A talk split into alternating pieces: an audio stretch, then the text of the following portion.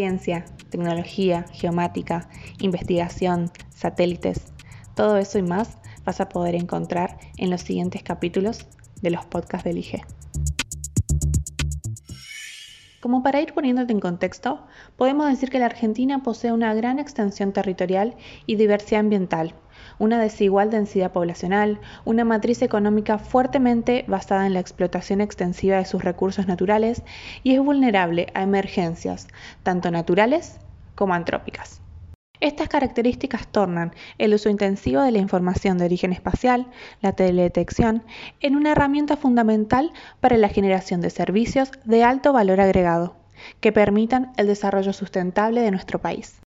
En este marco, la investigación, desarrollo y formación de recursos humanos especializados en las distintas áreas de la ciencia y de la tecnología espacial resultan de fundamental importancia y deben ser promovidos de manera activa como políticas de Estado, tal como está expresado en el Plan Espacial Nacional. A su vez, el desarrollo sustentable de nuestra región latinoamericana necesita de la utilización intensiva de las tecnologías geoespaciales, tanto como fuentes de información como metodología de análisis, así como catalizador de investigación y desarrollo disciplinario. Bajo esas premisas, nace el 10 de julio de 1997 de la alianza entre la Comisión Nacional de Actividades Espaciales CONAE y la Universidad Nacional de Córdoba, UNC, el Instituto de Altos Estudios Espaciales Mario Gulich, un centro de investigación y de formación de recursos humanos en el campo de las aplicaciones espaciales con fines pacíficos, científicos, productivos y sociales.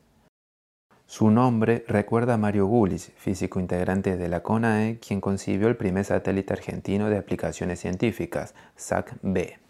Su sede, inaugurada en el 2001, se encuentra ubicada en el Centro Espacial Teófilo Tabanera, SET, de la CONAE, al pie de las Sierras Chicas, en la localidad de Falda de Cañete, provincia de Córdoba.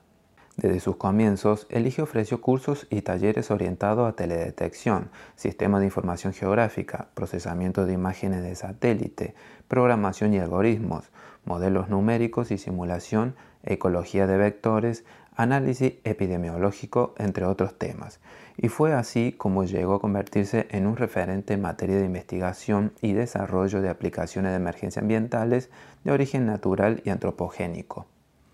El instituto busca formar recursos humanos de posgrado, del más alto nivel, sobre la teoría, conceptos y técnicas de las ciencias y la tecnología aplicadas a sensados remotos de la Tierra, los océanos y la atmósfera, lo cual trae aparejado la realización de actividades de investigación, desarrollo, innovación y transferencia bajo los lineamientos del Plan Espacial Nacional. A su vez, hace foco en el concepto de una integración sistémica de los medios para la captura, tratamiento, análisis, interpretación, difusión y almacenamiento de información geoespacial.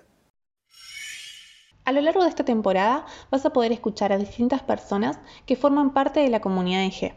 personas que investigan, ejercen la docencia y poseen un largo y sólido recorrido en el mundo de la geomática van a poder compartir con quien está del otro lado todo su conocimiento de una forma amena, distendida y por sobre todo desinteresada, en temáticas que quizás hasta podrían ser desconocidas. Invita a quien quieras y acompáñennos a descubrir el mundo de la geomática desde la mirada de sus protagonistas.